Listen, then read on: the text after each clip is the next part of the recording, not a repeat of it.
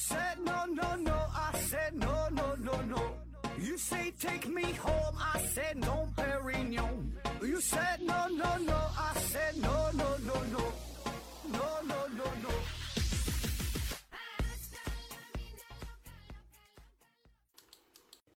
拼命探索，不计后果。欢迎您收听《思考盒子》，本节目由喜马拉雅平台独家播出。这一期呢，咱们还是回答一大堆听友的问题啊。这 first one，这哈姆哥提问说，很多商家都用尖叫的瓶子装调料啊，为什么卖调料的不直接设计成饺汁儿的瓶口？习得性利己回复说，呃，专利啊。说这个很多商家啊，这确实也是啊。但一般你说这商家也都是街边摆摊儿了吧，卖个什么鸡蛋灌饼啊，卖什么或者一些小饭店儿是吧？呃，用这个尖叫的瓶子装调料啊，呃，确实是挺方便。你装点蚝油啊，是装点什么一挤是吧？那说为啥这个商家不直接就这么去用啊？你说这专利的问题吧，我倒不是特别了解，我不知道他这个瓶子是否申请专利了。那咱们稍微改一点行不行啊？这我不太清楚啊。我觉得是什么呢？第一个呢，就是从这个食品安全卫生啊这个角度来说呢，一般呢，就是一般都是用那个玻璃瓶子，可能档次显得会高一点儿，是吧？你要塑料的话，是不是里边有一些什么腐蚀啊，还是怎么怎么地呀？咱不太懂啊，是不是从这方面考虑啊？而更重要的，我觉得是啥呢？对于这些小饭店也好，是街边摊儿也好，他用这个调料的目的是啥？方便，然后呢，少用点儿，减少成本，对吧？它挤这一下就挤得很很好，可以控制住这个量。但是对于卖调料的这个商家，卖这个蚝油也好，是卖什么这些啊？他的目的是啥呢？想让你多用调料，用的越多才越好呢。你想这个蚝油，你说你是放一层放两层的话，其实也差不太多。你不像是咸盐，对吧？放一层放两层差别很大。那么在这种情况下，人商家保证是把这个瓶嘴儿做的大一点儿，你就不好用才好。你一下一甩，甩挺老多，那就用去呗，很快用，用完一瓶再买一瓶。所以他们的出发点完全是不一样的。商家就是为了省的，那个是为了卖的多呀。我看过一个段子嘛，讲那个说一个牙膏生产的厂家，就牙膏啊，就是卖卖到一个瓶颈了，怎么也不增长了。然后找了一帮人儿研究啊，怎么宣传呐，怎么推广啊，怎么怎么整啊，也都没有什么效果。最后怎么办啊？请来一个营销的高手啊，这玩意儿简单呢，你把你那个牙膏那个口儿啊扩大一毫米就行。就是咱平时挤这牙膏，你不会看它这个粗细，你是有一个长短，对吧？每个人都有一个固定的挤的这个长度，有的人就挤一个小黄豆粒儿大小。有的人挤的是这么一条，啊，其实这黄豆粒大小呢也就够用了。你多了呢，也没有什么太大用，是吧？其实就就是这道理。你把这个一蒸出了之后，大伙儿呢可能并不会特别在意。你看现在卖这个牙膏跟以前的牙膏就完全不同。我记得我小时候那个用的就是什么，就中华嘛，那个还是那像像个铁皮的，那是铝的什么的，现在都不是了，现在都是塑料的那种包装啊，那口都特别大，那跟以前完全不一样。还有，你看那个牙膏广告做的非常缺德，你发现没？他们挤那个牙膏，满满的老长一条了，就那个牙膏，那牙膏那牙刷那个头多长，它挤的就多长，甚至比那个还要长。那么这也是一个心理暗示的作用，嗯，目的是啥呢？就是你看这广告以后，你想啊，你也会多挤点儿，对吧？没有谁说就挤个黄豆粒儿那么大啊。所以这都是一个商业手段啊，它并不是考虑消费者真正的需求，不会考虑你方不方便，他只要把自己东西卖的多，那才是他所追求的东西啊。下一个问题，对哈姆哥提问说，呃，奶牛有野奶牛有野生的吗？如果没有，奶牛是如何驯化培养出来的？奶牛的祖先是什么牛？哈，什么颜色？为什么奶牛是？黑白的奶牛原产地在哪里？中国人以前古代喝牛奶嘛？什么牛的奶哈？营养和奶牛的奶比怎么样啊？思维盒子回复说，奶牛是培育的，由人工挑选，产量高的啊。说这个奶牛哈，呃，动物学上啊，一般来说是没有纯野生的奶牛啊，嗯，全部呢都是来自于野生的原始的这种牛种，然后呢，经过了很长时间，慢慢的这种驯化、这种培养，才成了现代的奶牛啊。这个可以说是人工改造的这么一个产物啊。这个奶牛呢，最早呢是驯化于在亚洲和欧洲地区，就是通过选择性的交配。逐渐的是培育出来这种产奶比较高的这个品种啊，就是越来越纯啊，就是这这个产奶这个产奶就是这种交配嘛啊，像什么荷斯坦牛啊，像什么杜洛克牛啊啊，就是比较有代表性的产奶比较多的哈。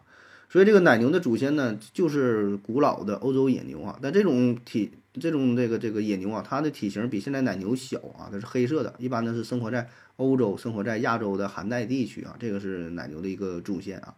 那么说奶牛的这个黑白相间这个花呢，它怎么来的呢？也是由于人工选择所导致的。最初的这个奶牛的皮毛呢，可能是红棕色的、黑色的或者是灰色的。然后呢，黄白色和黑白色的奶牛呢，却最适宜提供牛奶啊，也包括这个肉类的消费啊。不单是产奶嘛，还得咱还得吃牛肉啊。那么这样的话，经过长期的人工选择，慢慢的这黑白相间的这奶牛就成为了主流啊。其他那些嗯奶牛那那些牛可能。这个奶也不太好，肉也不太好啊，就被淘汰了啊，就被就被筛选掉了啊。那么说奶牛的原产地啊，这刚才说了吧，亚洲、欧洲，嗯，还有说什么中国是否喝牛奶是吧？中国喝牛奶，中国喝牛奶好像没太查到啊。中国历史上，嗯，好像不是特别多啊，但是一些少数民族会有啊，就是你像什么蒙古啊，什么这些，那保证会有啊，牛奶、羊奶呀，这些少数民族地区是有这种饮用的。习惯啊，呃，最后说什么不同品种的那奶牛的差异哈，这个那你就看它的具体的数据呗，这里边是蛋白质含量啊、脂肪含量啊、纤维素含量啊、钙呀什么整整一些营养物质各各种这个含量，看看有什么不同就对比吧啊，就就没啥意义啊。下一个问题，对汉姆尔提问说，一些景区或者是商场会有免费 WiFi 的覆盖啊，这免费 WiFi 是装的很多个路由器嘛？还是类似于数据啊？数据是什么原理？如果在地下室或者是无人岛是否能用？为什么还需要网线和路由器啊？啊，说这个免费的路由器啊，呃，全覆盖的哈，呃，这个呢一般是采用的 AC 加 AP 的主网模式哈。AC 呢主要的作用呢是接入管理者，包括无线 AP 接入的状态、信道的调整、流量的控制，这叫 AC。AP 呢主要是呃负责终端用户的。无线接入，完成无线数据传输的任务。那么很多个无线的 AP 呢，都是由 AC 来管理控制的。所有的它这个 WiFi 的名称呢，它都是一样的啊，你看到的它都是一样的名儿，它是一个网。那么在这个 WiFi 覆盖范围之内，WiFi 有同样的名称，所以呢，你你并不知道哈，你以为用的是是一个网啊，你也不用手动去切换、手动去切入、手动去接入哈，所以你可以把它理解成是很多个。路由器，你到了不同的地方，有不同的路由器给你提供的信号，但是你不用反复的进行切换。就像你家，你从这个屋到那个屋，可能还得去转转换一下，就很麻烦啊。下一个问题，为什么地震，嗯，或者是一些交通事故啊，通常会用相当于多少 TNT 当量？哈，为什么用 TNT 来比喻啊？具体如何计算得出的结论？地震是？持续的，可是呢，TNT 是瞬间的，这样比喻有意义吗？思维盒子回复说，因为地震释放的能量太大，普通人没有观念，换成了 TNT 当量最为直观。我感觉这些问题怎么都是似曾相识呢？哈，说这 TNT 当量哈，呃，对，一般是咱说投放原子弹，说这个什么小胖子、小男孩啥的，相当多少 TNT 爆炸当量啊？地震了多少多少当量，或者什么小行星撞击地球了多少多少当量啊？都是换成这个 TNT 啊。那所谓的当量就是爆炸时产生的能量对应的 TNT 炸药的这个这个对应值啊，多少吨 TNT 炸药爆炸产生这个能量跟这个等同。那为什么要用？就像这位朋友帮着回答的，就是因为比较直观呐。因为说其他的数据你没法理解呀。就这个炸药爆炸，这个跟咱们普通人来说，算是它还算是比较好理解的。就是相对比较直观，容易理解，而且这它是有一个固定的标准，比如说一吨的 TNT 炸药释放的能量是固定的，就是这么多，对吧？就像是那个什么钻石多少多少克拉，对吧？它是一个固定的，就是一个单位啊，你用它来衡量就就比较方便呗，就是这回事儿呗啊。然后说这个地震，呃，比喻啊，具体如何换算出来的啊？这个地震呢，呃，地震它有一个级别嘛，咱说地震多少多少级是吧？这个是可以通过公式计算的啊。你可以简单的理解就是有这个监测仪，监测仪上面有这个指针啊，有什么的，看它这个位移。你地震越强烈，它这个指针摆动越大，对吧？这个幅度越大，那么这个等级就越大。那么测算出等级之后，这个等级就能跟相应的能量对应起来。比如说一级是对应的一百当量啊，二级对应的是一万当量，三级对应多少？就是我这些就是一个比喻哈，我没具体去查啊，就是不同的级是先计算级，然后再对应这个多少多少当量呗啊。当然了，话说回来，如果这个当量特别特别巨大的话，咱也没法理解，现在有一些什么什么超新星爆炸呀，又什么小行星撞击地球，那都是天文数字，对吧？那十十后边的一后边多少多少个零，说相当于这么多 TNT，咱们也没有概念，就这个数太大了，就是说一百亿美元，你没有什么什么没有啥概念，对吧？你把这你把它换成说能买多能买多少个宝马车，如果这个数特别大的话啊，说是换成这些钱能买十亿辆宝马，你也没有概念，因为这太多了。是吧？同样道理，就是太多了啊。然后说这个地震是持续的，TNT 是瞬间的，这个比喻有什么意义啊？啊，能有点参考意义，因为你地震虽然是持续的，但是你保证有一个最强烈、最大的一次地震。比如说你最严重的这次是七点八级，陆陆续续持续的，后边有六点五级的、三点二级的等等。那咱说一个最大的，你不有一个直观的感受嘛？说那我就最强强震这么大，嗯，就是让你体验一下呗。你说能有什么意义？就是便于咱们普通老百姓理解呗，对吧？要是不告诉你的话，你可能说这事儿怎么又保密了？告诉你你又听不懂啊？说七点八级，然后你说那七点八级多大呀？我还得跟你解释，不就这回事吗？下一个问题，对汉姆尔提问说，火鸡和火鸡面有什么关系啊？火鸡和火鸡面，火鸡和火鸡面有个火鸡的关系啊？火鸡面嘛，不就是方便面嘛？就是那种特别辣的哈，我感觉好像是从。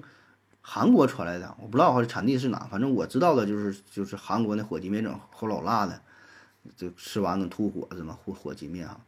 那这俩也没有什么关系啊。如果说强行有有关系，是不是就是它火鸡面这里说的火鸡，这个火指的是火辣，鸡呢就是鸡肉味儿的面呢，非常火辣的鸡肉味儿的面，而并不是传统意义上的火鸡，对吧？因为火鸡呢是。欧美他们是过什么节吃感恩节啥的吃那个火鸡，这俩也好像没有啥关系啊。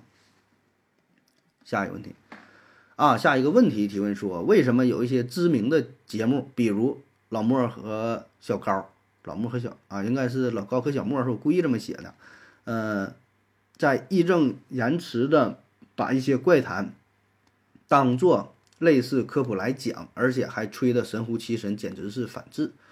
谜一样的世界回复说：“一听一乐呗。”小熊猫零回复说：“科学是有边界的。”老高作为一个理科生，逻辑水平还是比较高的。（括弧比盒子差点，那必须的，那这玩意儿，这这你这你回答太好了。）他说：“我认为他的科学精神比老汪强多了啊。”其实你这问题我没看太懂啊。你看我再读一遍，你说为什么有一些知名节目，比如老高和小莫，在义正言辞地把一些怪谈当做？类似科普来讲，而且还吹得神乎其神，简直反智。就是你这个为什么的点是至于哪个事儿的为什么呀？就是为啥人家这么去做是吧？我觉得人家这么去做，他就愿意这么去做，就这么去做呗，是吧？你就说为什么他要做这档节目？为什么把这些什么鬼怪的事当做科学讲？因为做这事儿很赚钱呐。那按你这说，为啥有一些主播你说天天搁那会儿了，扭扭扭屁股穿丝袜短裙儿？这个录短视频呢，直播呀，为啥这么去做？因为赚钱呗。为啥老高小莫做这节目？因为赚钱呢。他的那个油管上播放量多少了？赚了多少钱了？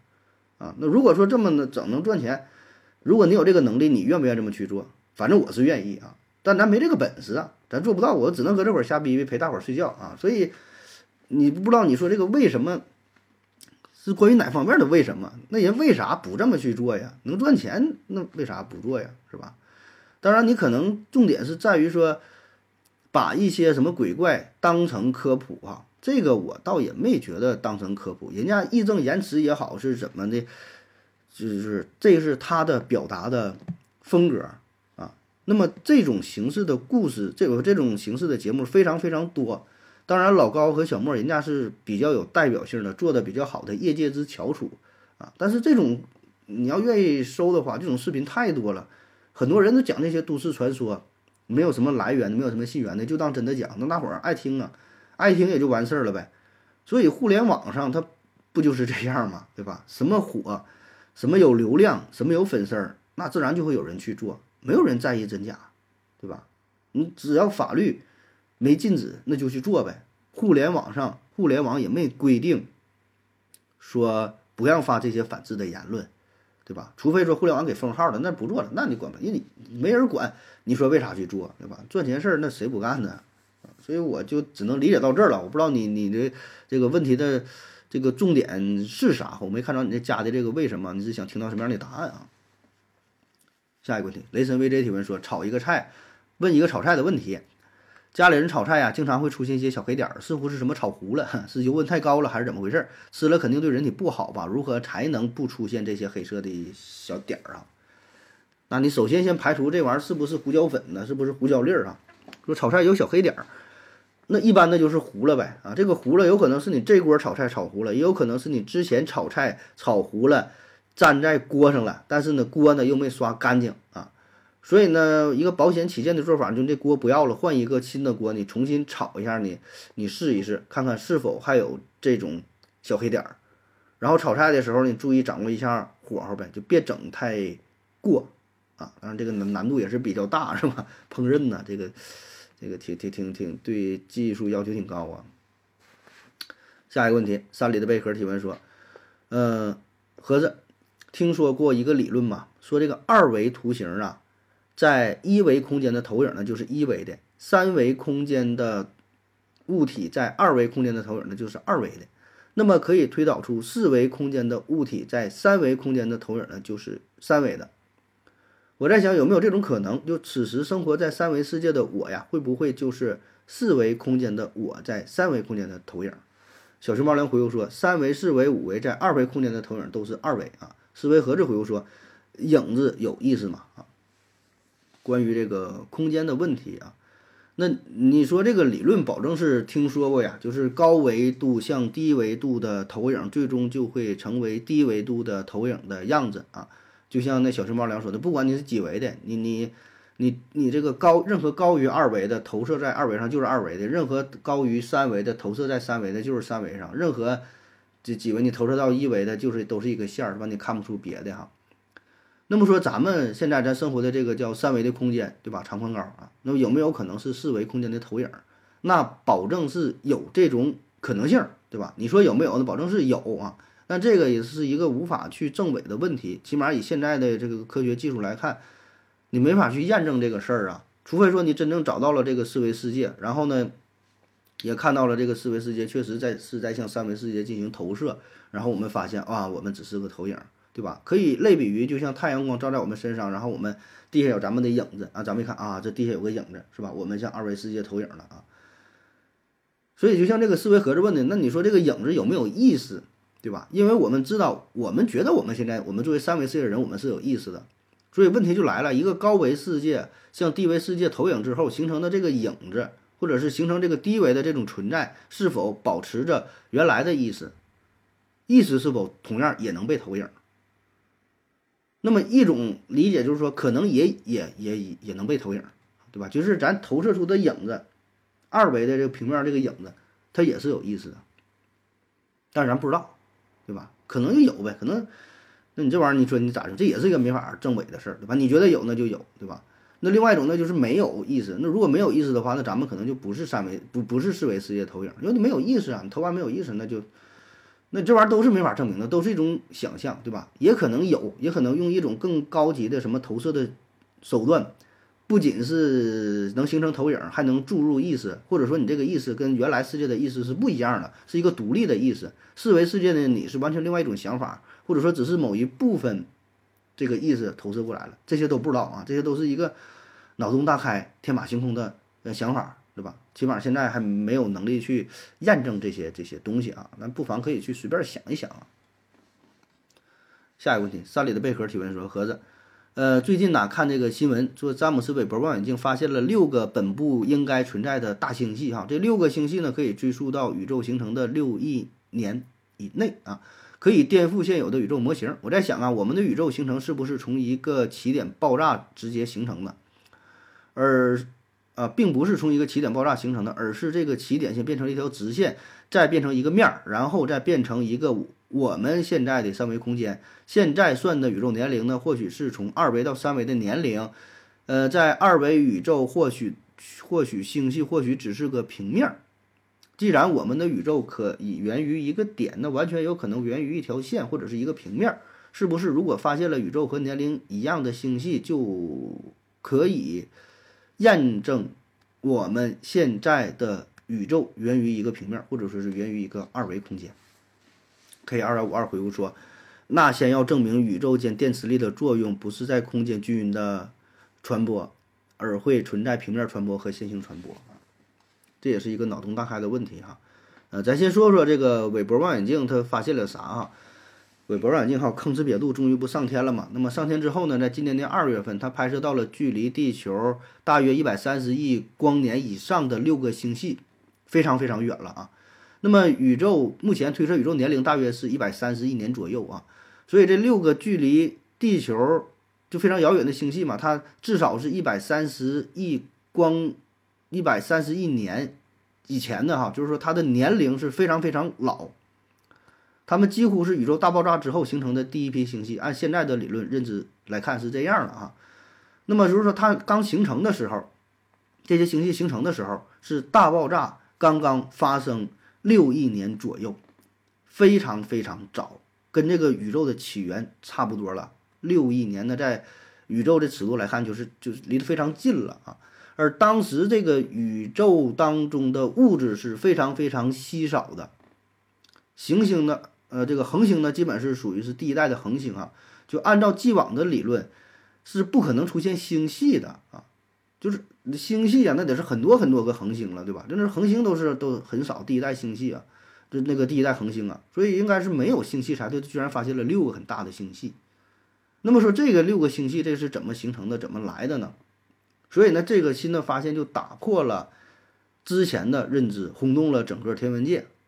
啊，所以就考虑说，在非常遥远的宇宙开端的这个时代，可能还存在着一些咱们尚不知道的规律，或者是有着一些什么神奇的力量在发挥作用啊。大致就是这么一个情况，就新的发现对原子理论造成了一个冲击啊。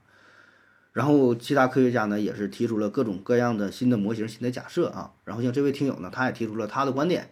他说：“这个宇宙大爆炸先是一个点，然后呢一炸啊，成了一条线儿，一个线儿一抻变成一个面儿，一个面儿一抻呢变成了一个一个立体啊。所以咱们推测这一百三一百三十八亿年是从一个平面变成一个立体的这么一个过程哈。那你说这种可能性有没有呢？那还是那句话，保证是有啊。但是你这种设想呢也是呃难以去验证啊，然后也会呃出现其他的一些矛盾，就跟现有理论呢可能还有一些冲突，有一些没法解释的地方啊。”所以这东西到底咋回事，就谁也不知道，对吧？就谁能提出一个理论，现现在就谁能提出一个理论，且不说能让它验证完全是对的，咱就说第一步，你提出这个理论能够解释其他的就是现有的这些问题都不产生冲突，那就已经很不容易了。而至于第二步，就是对这个理论进行检验了啊。当然，这个那就那就。更难了啊！这个，嗯，现有的这些手段、技术什么，可能还不足以维持啊，不足以这个知识进行这么严格的这这种理论的检验了。下一个问题，习德性立体提问说：“盒子你好，我记得呀，第一次听你的节目，一股大碴子味儿啊，听着贼难受，呃，说啥也听不清。但是呢，现在我却能像听朋友聊天一样无障碍的识别。这当然不是你的普通话有进步，而是我已经适应了东北话。为啥人的大脑适应能力如此强悍？”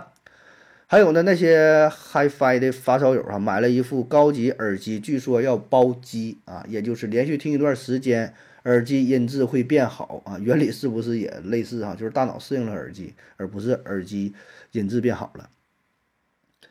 呃，旭东思考二零四九干回复说，盒子确实进化了啊。说这个听我节目哈，早期是适应不了哈，然后听了一段时间之后，就发现一天不听是浑身难受啊。这个，嗯，确实这人有很强的适应能力，对吧？叫酒入兰室不闻其香吧，酒入什么玩意儿？就你经常去这个。这个鱼卖鱼的哈，这市场待着可能就不闻不就不不觉得腥了啊，待时间长了习惯了。听声音那也是啊，你总听总听，保证你就能适应呗。凡是杀不死我的，都必然使我更加强大嘛。所以你听久了，你就会爱上这种声音啊。那至于说是包机这个事儿啊，这我确实，他说这个包就是包包粥那个包啊，就是讲究人啊，买一些好的耳机得是反复听反复听，就像。就像原来车车吧，买了之后还得什么上高速，还得拉一拉高速什么的，有这种说法，但我觉得都是扯淡啊！你这玩意儿有啥包不包的？对于这些电子产品本身没有任何影响啊！你要说适应，我觉得可能是适应，就是对你的你的耳朵啊，你的耳朵会适应这个耳机，然后你就觉得它这个声音是越来越好，实际上没有什么变化，就是人的一种适应能力嘛。下一个。对哈姆哥提问说：油炸食品呢，有的裹粉，有的呢是裹浆啊，有的呢是裹面包糠，有的是裹蛋液，有的啥也不裹，有的是先裹粉再裹浆，而且呢，裹粉和浆啊也也有不同的啊，比如说面粉的、生粉的、淀粉的，有的是多粉混合，这都是炸的哈，有什么讲究啊？什么食材怎么用啊？能不能介绍一下有什么不同？怎么做最好吃？怎么处理最好啊？裹法有什么优点啊？啊，关于这个油炸食品的问题啊，会裹东西啊，呃，一般像那个炸个鸡腿儿啊，炸个这个鸡排呀，炸个什么鸡米花啊，或者是有这个煎煎带鱼的啊。你看煎那个带鱼的话是不同做法，家和家不一样。有的人呢就直接带鱼收拾完了直接就煎，哎，有的人呢家里呢是得薄薄的裹一层面，有的人呢得是拿这个鸡蛋。和这个面粉稀的糊了哈，裹裹这个浆，然后呢去呃煎这个带鱼啊，就家和家做法不一样。还有像炸的一些什么小小黄花鱼什么的。那么说为什么要裹这些东西啊？其实他们做法的这个目的啊，或者说道理都是一样的，就是为了受热均匀啊。因为你蒸东西，因为你炸东西它跟蒸东西不一样，你炸的时候这个油温是比较高的。特别是你炸的一些东西，它是比较厚的话，你像炸一个大鸡腿儿，那么你你要不裹东西的话，外边你炸了它就糊了，炸焦了，但是里边呢还没好，对吧？咱追求的叫啥？外焦里嫩，你这就是外边糊了，里边生的。所以呢，它不管是裹什么东西，它都有一个作用，就是保证它外边炸的炸的不太糊，里边还能熟，同时呢还有一个锁住水分的作用。对吧？因为什么？你炸完，你炸东西都知道，你炸的是里边水分，这都是蒸发出去了，所以吃起来是比较脆嘛，比较酥脆，就是因为水分出去了。那么还有一个间接的作用，就是显得比较多啊。这一般都是商家比较用用用的比较多的。我记得小时候咱家旁边有一个卖那个卖那个就是熟食的店儿，也卖那个炸那个小黄花鱼。哎呦我去，那外边那个面呢裹的一层，基本一半一半，甚至甚至面得比鱼多的一半还要多。你瞅那个鱼，都挺大啊！你瞅那个鱼，那那能有多大？能有一扎长啊，一扎长足能有了吧？但你就吃吧，吃半天吃不到鱼，你最后都面都吃没了，看里边这这这那那点玩意儿啊，裹的全是面，你 那鱼根本吃不来炸的那个味儿了，就是里边给糗熟了，都是大面疙瘩，也有这么整的啊。那么至于说这些裹的东西有什么有什么区别哈？呃，这区别其实也不太大啊。这个咋说呢？首先，一般都是说直接裹、直接蘸点面粉的也有，或者是先挂糊了，再在外边蘸成面包糠的蘸面的也有。这个挂糊的作用，一般就是薄薄一层糊，它的好处呢，就是为了你更好的外边能裹成粉，要不然的话，它表面它不是那么湿的话，它沾不上粉啊。所以先挂一层浆，挂一层糊，然后再裹这个粉啊。那至于说具体的，你说什么面粉、生粉、什么淀粉的混合粉有什么区别？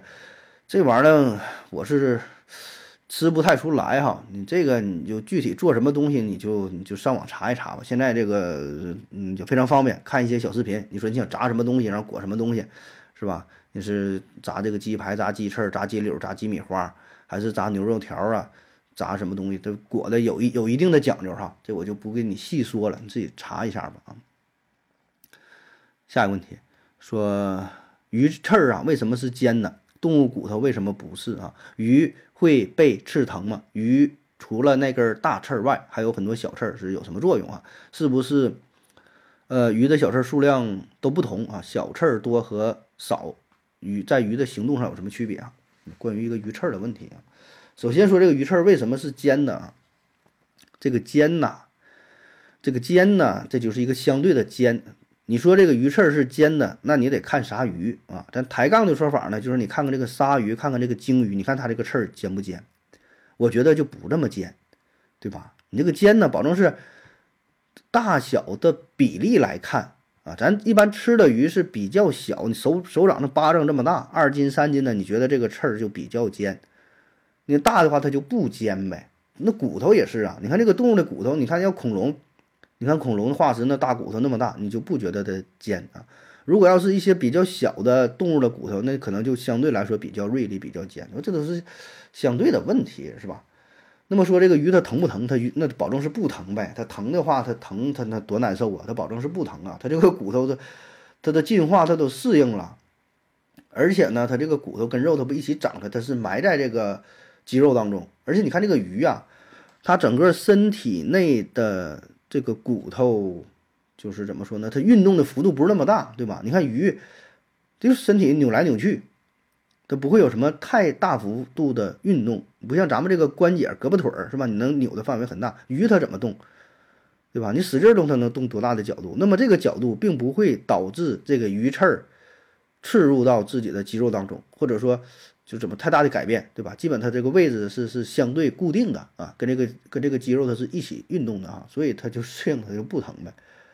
呃，然后说这个鱼刺儿除了那个大，那些小的有什么用啊？那些小的刺儿叫鱼的肌间刺儿，肌肉之间的刺儿，啥作用呢？就是支撑肌肉呗啊。如果你想想，如果没有这些刺儿，如果都是肉的话，那它就是不是那么。不是那么那么那么硬实，是吧？你像没有，你像什么玩意儿，像个鱿鱼，像个水母啥的，就比较软和。你可以设想一下，人家盖房子，盖房子的时候，现在的都是水泥配上这个钢筋，对吧？这个刺儿就相当于钢筋一样。那像在早些年盖房子，你说没有这个钢筋水泥，那都用啥？用这个小土房。那小土房里边呢，用点什么呢？用点这个草棍儿啊，用点什么稻草，对吧？搁里边，或者是搅碎了搁里边。跟那个稻草跟那个泥和在一起，你看咱都非常有非常有这个生活了，目的也是一样，增加它这个稳定性，让它更加牢固啊。所以那个刺儿你看着是挺小，说这玩意儿有啥用？哎，它也能起到同样的作用啊，支撑肌肉，让它这个肌肉更加紧实，然后它活动的时候呢也更有力量啊。然后说这个小刺儿多和少啊，跟这个鱼有什么关系？行动上有什么区别啊？这个鱼刺儿的多少呢？确实是不一样的啊。咱吃也是有一些鱼，它就一根主要的刺儿啊，有的这里边那吃那费老劲了啊。一般来说呢，就这个鱼身上的这个刺儿啊，是经过了数亿年的漫长的变化的啊。它中间有这么一个过程，就是这个刺儿呢，先是从少到多，然后又从多到少，那它是这么一个过程。那么你看咱现在啊，一般吃的像什么鱼刺儿比较多呢？像这个草鱼。鲈鱼是吧？这种是算是刺儿比较多的。那么这些鱼呢，它就是相当于处于从少到多的这个阶段，还没从多到少呢。它就属于进化的是比较比较晚的，就是停留在一个比较遥远的年代啊。而有一些鱼就是刺儿很少的，它就是发展到了后期了，就是从少到多，又从多到少了。这就是刺儿比较少的啊，再发展刺儿就越来越少。那么这种鱼就是相对比较高级，相对比较比较先进，攻击力呢也比较强。比较有代表性的，就像这个鲶鱼。那鲶鱼其实它脾气挺暴的啊，攻击力很强啊，瞬间张开这个血盆大口，一下把猎物给吞进去，那是比较狠的。你像那种刺儿比较多的，像刚才说的草鱼，还有像什么鲤鱼是吧？鲢子，那么这种鱼呢，它就是处于在鱼类的食物链当中是比较低端的，它干不过别人，它只能吃啥？吃点这个。小虾米是吧？吃点小水草，啊，所以它就不是那么先进。那么你下回再吃鱼的时候，你看这个刺儿，你就知道了，哎，哪个鱼是这个进化的早晚啊？就知道这个大概时间关系了啊。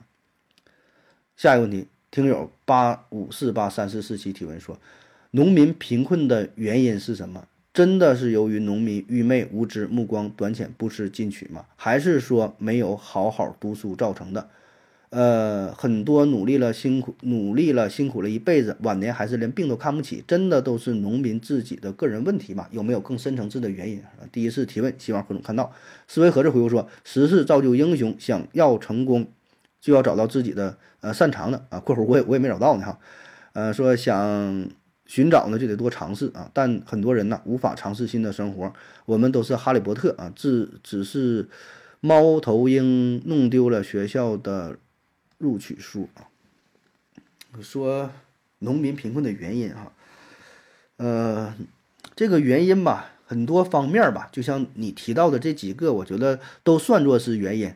呃，愚昧呀，无知啊，对吧？就咱说，就上学上学少，对吧？这些有。很大程度上是客观上的原因，那谁都想考清华北大，但是本身这个条件也不允许，对吧？很多农村，很多这个农民家里条件也不行，上完初中就上不起学了，是吧？就不让上就，回来赶紧打工，赶紧赚钱的，这个也有客观因素，主观因素也有。你说什么目光目光短浅什么这些也都有啊。但如果你问我的话，这个更深层次的原因是什么？哈，我瞎分析一下，我觉得呢，这种。深层次的原因，还是因为，呃，一个国家的科技或者说是生产力不够发达，社会不够进步，祖国不够富强。换句话说，如果是，呃，咱设想啊，一个国家，咱不说哪个具体国家，那好比说有个国家，它非常非常的发达，科技非常非常的进步，掌握了什么可控核聚核聚变技术，什么什么技术，那么在这个国家，它的农民也会很富裕，对吧？啥叫农民？就是从事第一产业，靠种地为生的。那么他种地，他种地呗，种地也很有钱，生活也可以很好。所以我就觉得，现在就是因为一个国家，它还没发展到这种程度。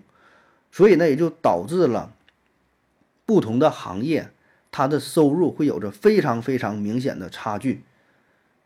你就想吧，咱们国家就这么多行业，那保证是有的行业挣钱挣得多，有的行业挣钱挣得少。那么如果说经济非常发达，科技非常发达的话，这种差距就会缩小。可以说到那时候，所有的行业收入都是一样的，你从事哪个行业挣的都一样。那为啥现在说农民挣的比较？少为啥贫困？就是因为农业它这个从事农业门槛比较低，技术含量比较低，然后创造的价值比较少，所以它的收益比较少。就是说，你你种地这个事儿啊，咱说的难听点儿，那只要是想去做，差不多也都能都都能会种，对吧？那有人可能说了，那也不是啊，那有些城市人那咋的，到那地方什么五谷不分，什么都都都不会用，都不会都不会整。嗯，那那确实是有，但我觉得跟其他的技术、跟其他的行业相比，那你种地的门槛保证是相对比较低的。如果你要是去学的话，你一年半载的怎么他也学会了。那有一些行业那就非常高，对吧？或者咱再换一个角度去思考，就是说种地这个事儿，假设说现在种地这个事儿非常非常赚钱。平平常常你就种个地，种两亩地，一年就能赚个一百万啊！咱说假设这种情况，那大伙儿就都来种地了，对吧？那我还当什么白领啊？我还当什么什么干什么其他什么活？当什么医生啊？对吧？你门槛低呀，谁来咱说都能种，对吧？起码跟别的行业相比，我觉得这个门槛是非常非常低的。但是现实情况是什么呢？咱现在是什么？当觉得当律师赚钱，当医生赚钱。当这个飞行员赚赚钱，还当什么行业赚钱？那所有这些相对来说赚能赚钱的这些行业，门槛都是比较高的。你知道他赚钱没有用，你很难加入这个行业。所以我觉得这就是咱总体来说就是科技不行，生产力不行，对吧？所以导致了行业会有不同的分工，不同的分工的收益会差别很大，只能是让那些。技术含量更高的、门槛更高的行业，收入更更多，对吧？你门槛低，技术含量低，那你就是收入就低。你且不说农民，其他行业也是，那你保洁，对吧？保安，还有什么？就其他一些行业，你技术越低，那你保证就收入越多，对吧？起码在相当长一段时间之内，这个事儿仍然如此，很难说发展到技术突飞猛进到让所有的行业赚的都都一边多的，对吧？那除非是特别发发达国家，那也有一些可能会有啊，像欧洲啊、什么北欧啊，有一些可能是它这种差距在逐渐的缩小，啊，会有社会发展到一定程度会有这种福利啊。起码我觉得目前哈，咱们国家来看还，嗯，短时间内无法达到，对吧？特别是人口这么多的情况下，我觉得，嗯，还会持续一段时间啊。所以你看现在为什么很多人想当网红，是吧？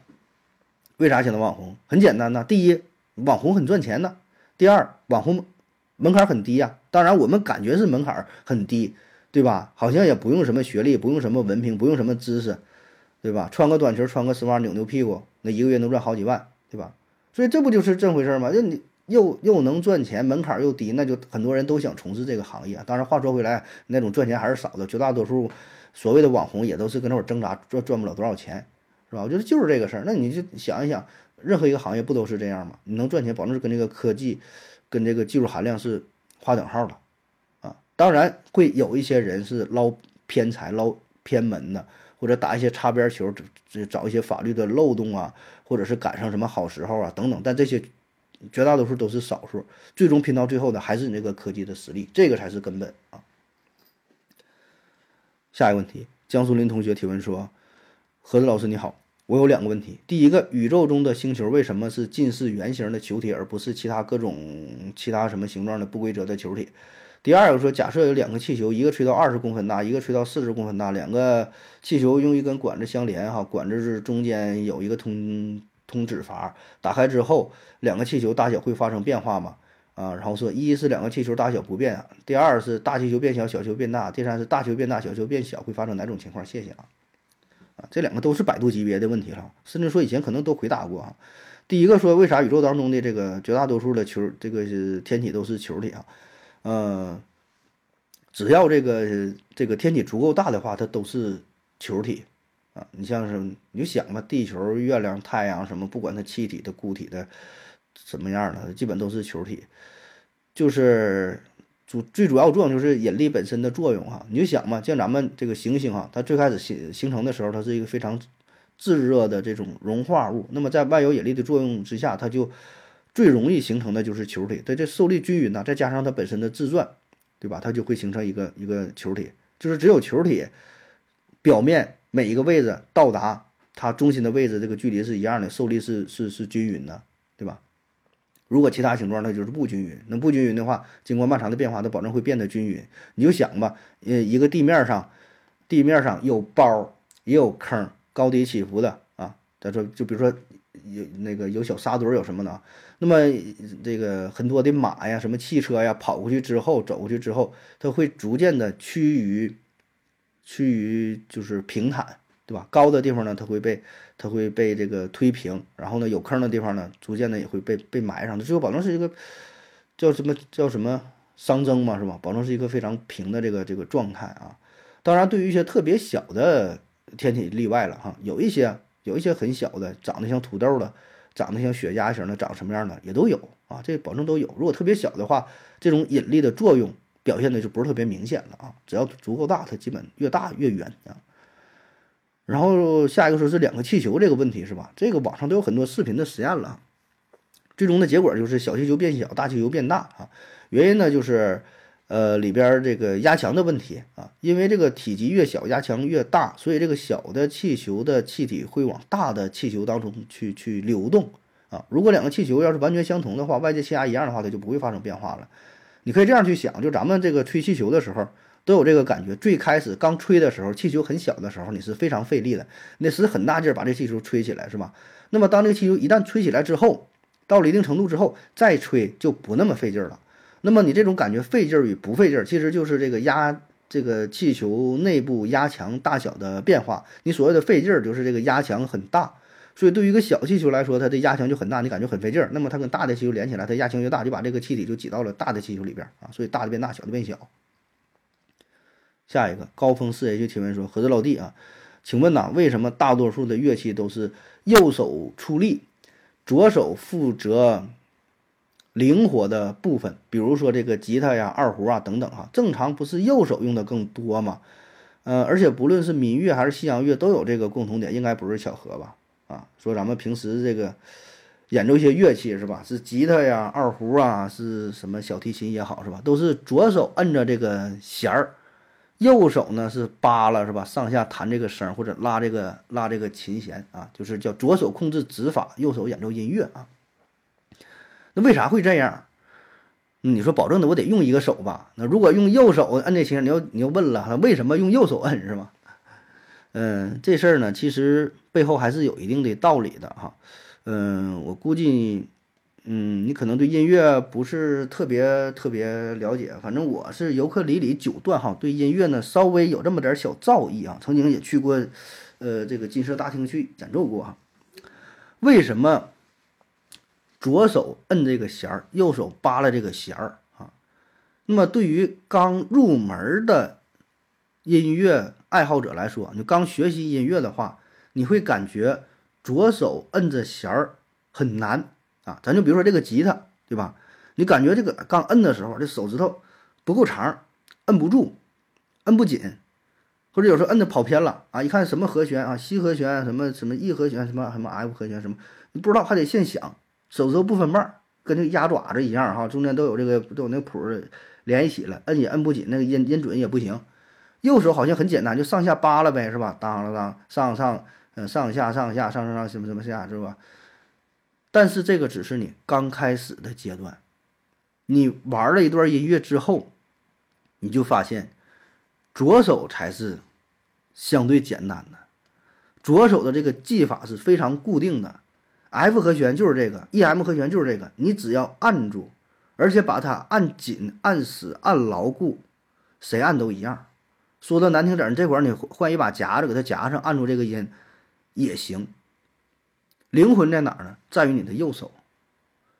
这个右手才是你控制力度、控制节奏、控制这个这个变化弹出的不一样。所以，音乐家与音乐家之间的差，或者说演奏者吧，两个人弹的琴，你为啥两个人感觉就同样一个乐曲啊，出来的这个声不一样呢？差别在哪儿呢？在于右手，它不在于左手。左手基本它都这么摁，你都得把这个弦给摁死，就是这么就是这么个造型啊。重点是右手你怎么去弹啊？当然这里边也有这个左右手的配合啊，那个呃节奏啊什么指法配合也有，但我觉得更多的还是右手是灵魂手啊，左手说白了就是搁这会儿干活了。特别是这个小提琴，你想一想哈，小提琴的话，你按的时候都这么按，但你拿这个弦弓的时候，里边这个节奏这个控制啊，稍微差一点角度啊，这个快慢呐，都在右手上。所以你说哪个难呢？它右手更难。入门的时候是左手难，入了门之后那就是右手难。你你磨练的就是右手了，左手你就这么去摁着，那就完事儿了，基本就不用什么思考了。所以呢，有一个。呃，是哪？英国吧，英国皇家学院哈，历史上第一位吉他教授啊，Hector Queen，他就说过嘛，右手可被视为吉他演奏中的艺术家，而左手是工匠。所以你明白了吧？就左手，这个就是搁这按着就行了啊。他说是工作的内容啊，几乎完全是在布置好音，带着右手去表达。就左手那会儿摁着就完事儿了，然后看看右手怎么去。表达出不同的情感、不同的情绪、不同的想法，是非常有个性的一种表达啊。左手是死的啊，是这么回事儿。下一个，这哈姆哥提问说，之前提的所有问题，之前提的问题啊，之前提的问题是有没有拉环的罐头，却没有饮料？盒子搞错了我的问题。小熊猫良回复说：“可能是先发明的罐头。我看十七世纪英国到北极探险的船上就有罐头，还是没看懂啊！我记得这个问题你以前提过，然后我回答的时候，很多朋友都指出我回答错了，没看懂你这个问题。但是你再问一遍，我还是没看懂啊！你说什么？之前提的问题是有没有拉环的罐头，却没有饮料，不就是看不懂啊？我不知道你这个重点是想问啥呀？就是。”就这么跟你说吧，罐头有有拉环的，也有没有拉环的；饮料也有有拉环的，也有没有拉环的，都有啊。你上网一搜吧，我不知道你问的是是是想不想问啥。下一个问题，飞梦 R 提问说：盒子大神你好，请问呐，轻松筹啊、水滴筹啊这里边的事儿啊是真实的吗？有时候看到，呃，很想捐款哈，但是怕被骗呐。旭东思考二零四九干回复说：“是真实的，但平台从中抽成还不少，因此饱受争议啊。”是思维盒子回复说：“我们同事筹了十万啊，说这个什么轻松筹、水水滴筹是吧？这些一般呢就是生病了，生病了之后呢会在网上朋友圈哈发这些东西，然后组织大伙捐款啊。那么咱先说这个事儿是不是真的哈？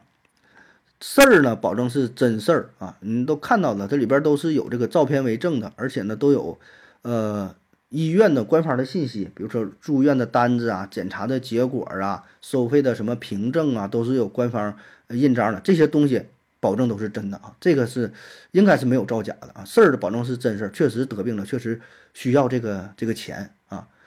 然后说你捐的这个钱是否会被骗？也不会被骗啊。你捐的这个钱呢，确实人家能收到啊，就给你，比如说你捐一百块钱，一百块钱就是到了患者手。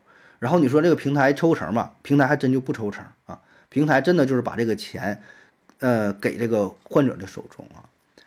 那么为啥还饱受争议哈？那么这个水滴筹什么青城，那他们靠什么赚钱哈？这个怎么回事儿呢哈？我给你捋一捋啊。首先你得明白一下，这些组织它它是什么类型的组织啊？它并不是公益组织。这个你得明确了，它不是慈善组织，不是来做公益的，它是一种商业模式啊，它是做商业的，是靠这个赚钱的。就像水滴筹，它就嗯早期最开始的时候就获得了这个腾讯还有美团等等嘛，获得那个天使轮拿到了几千万吧，就拿到这个融资，人家本身就是生意啊，而且人家自己也说过啊，当然他并不是说。把这个事儿啊大张旗鼓的对别人说出来啊，他只是，他也说过这个事儿，就之之前有有一些什么事儿的就闹出来了，然后他说我们本身也就是就是这个做商业的啊，那只不过呢他包装的比较好，我们觉得他是在做公益做慈善哈，所以这一点先先明确好，他是做生意的啊做商业的为了赚钱哈。那么既然说他组织捐款捐的这个钱又全都给了这个患者手中，那他怎么赚这个钱呢？哎。这个关键点就来了哈，他呢是靠这个沉淀资金来赚钱的啊。什么叫做沉淀资金？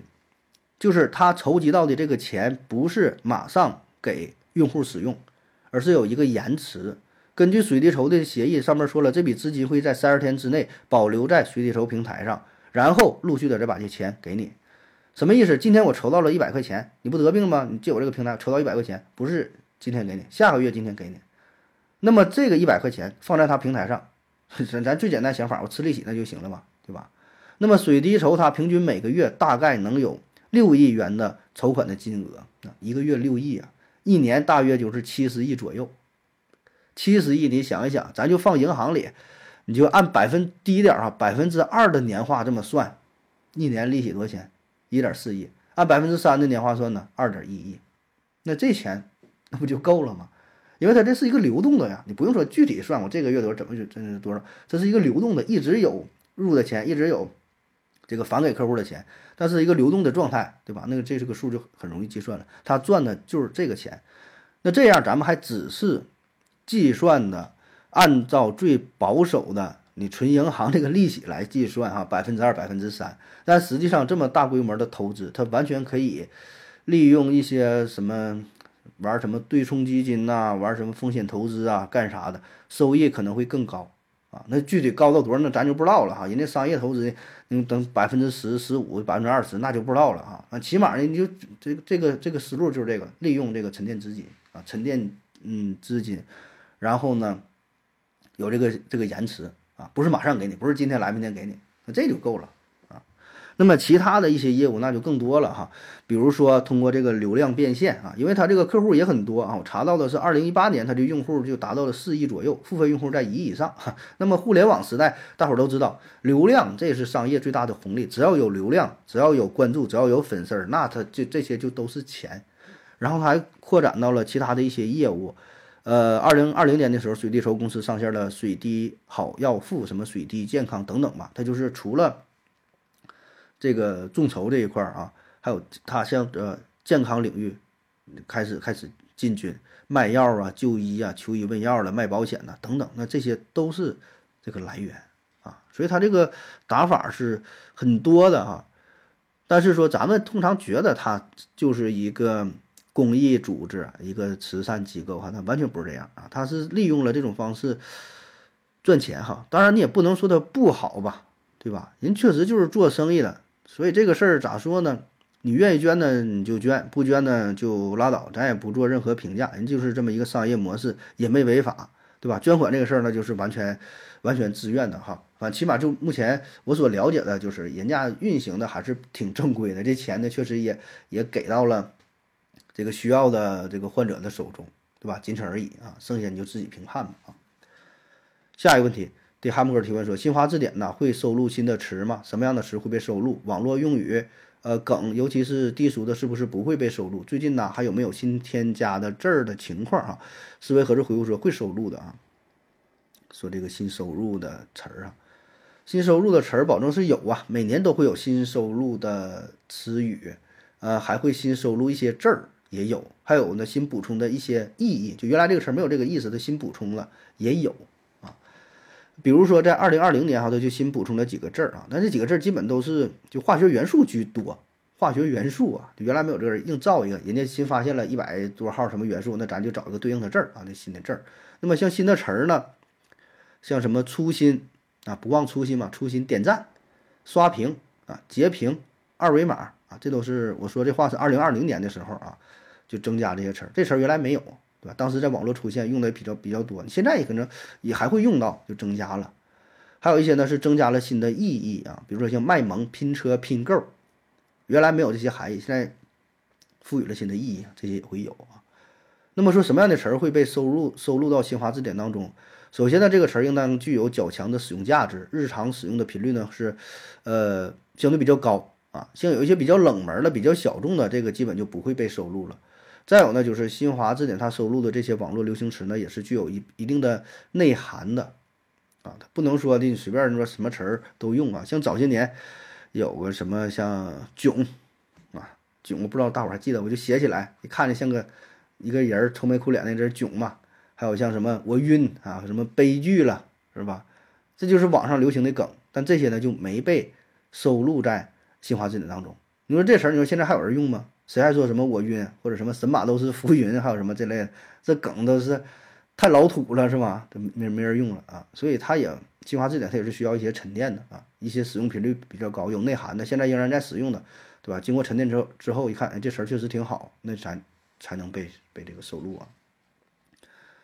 嗯，下一个，这求助提问说，请问盒子，我工作呀遇到问题了啊，不知道自己要入哪一行，有什么建议啊？K 二幺五二回复说，问这个问题啊，证明你在工作上还有随便转行的自由。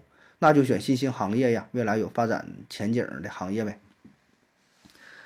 那你这意思说的，我我给我我说一个行业你就能干咋的？那你去当飞行员嘛，对吧？你去当宇航员，你当美国总统啊？你这个行业你也没提供一些参考资料，说的不知道入哪个行。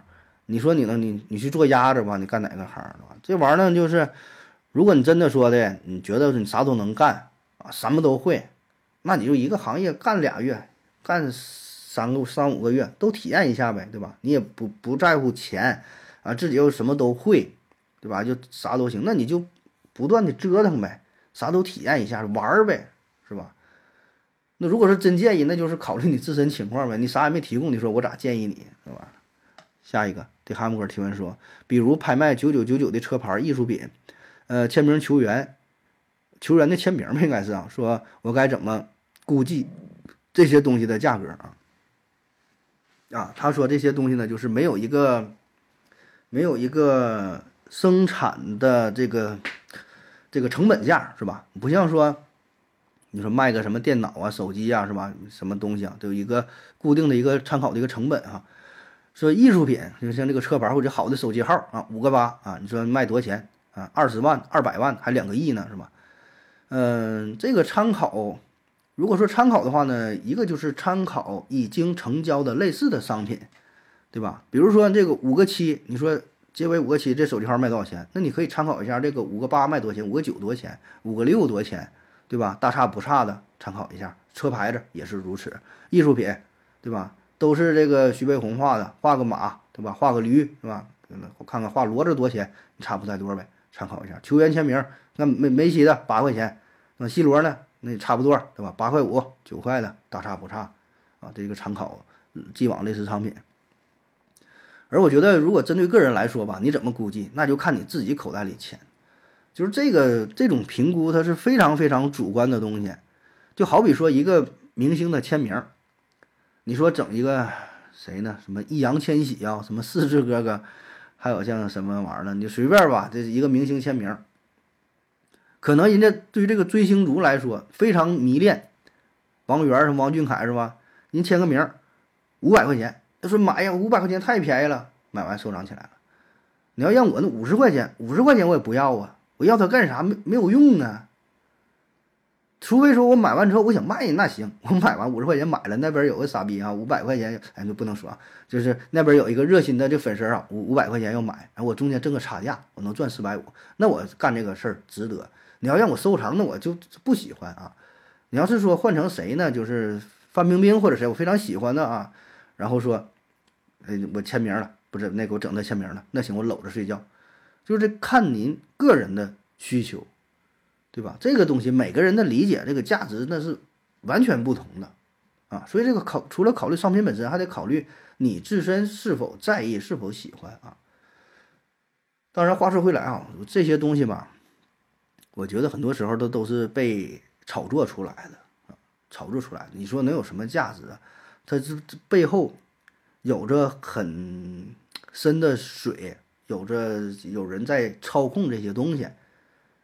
就像是早些年这个邮票也好，还有像就什么艺术品市场也好，都是有人在有一个推手在背后操控这些东西。所以作为咱们平民百姓来说呀。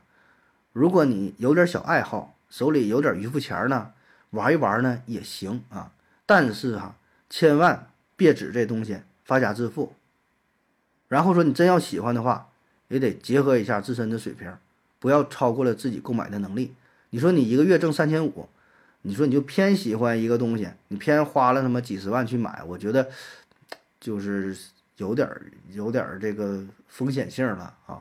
你不吃不喝啥也不干，房子没买呢，对吧？欠了很多钱，然后你偏要玩艺术品，我觉得也有点过分啊。所以这东西根本不是咱老百姓能够考虑的啊。毕竟这个东西它还算是一个叫什么奢侈品也好，或者是非必需品嘛，对吧？你说你车牌子，咱有个车，你说买个车那行，你说你车牌子是挂啥号它不是用啊？手机号挂什什么号不是打呀，是吧？你说有有啥追求啊？所以这个我觉得离咱们还是比较遥远的。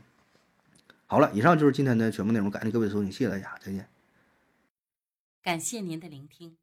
如果您也想提问的话，请在喜马拉雅平台搜索“西西弗斯 FM”，在最新一期的节目下方留言即可。欢迎您的参与，我在这里等你哦。